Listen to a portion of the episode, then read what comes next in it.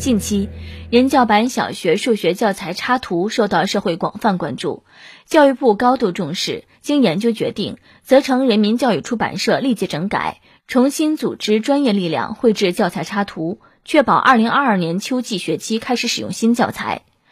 教育部将组织专家团队进行严格审核把关。教育部立即部署对全国中小学教材进行全面排查，重点是教材内容、插图等，发现问题立即整改，确保教材坚持正确政治方向和价值导向，弘扬中华优秀文化，符合大众审美习惯，畅通中小学教材问题快速反映通道，欢迎社会各界随时提出意见建议，教育部将认真研判，及时处理。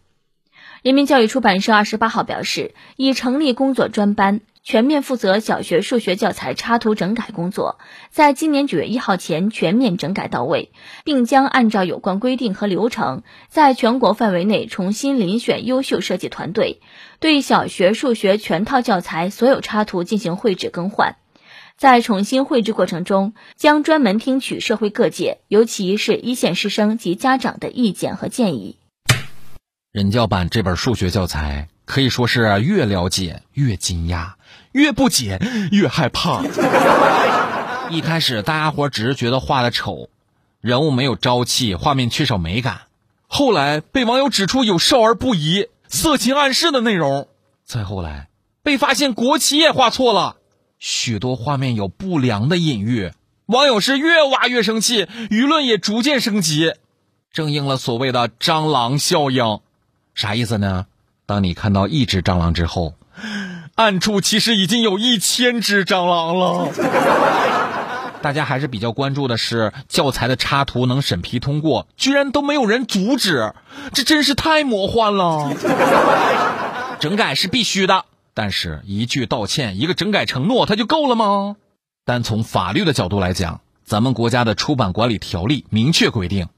以未成年人为对象的出版物，不得含有诱发未成年人模仿、违反社会公德的行为和违法犯罪的行为的内容；不得含有恐怖、残酷等妨害未成年人身心健康的内容。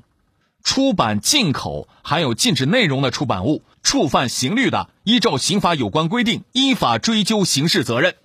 百年大计，教育为本。如果只是大张旗鼓的道歉整改，而没有深挖根源，没有人因此担责，以后读教材、读绘本的事件恐怕还会发生。警惕那些不良价值导向，披上看似美好的伪装，向孩子们下毒手。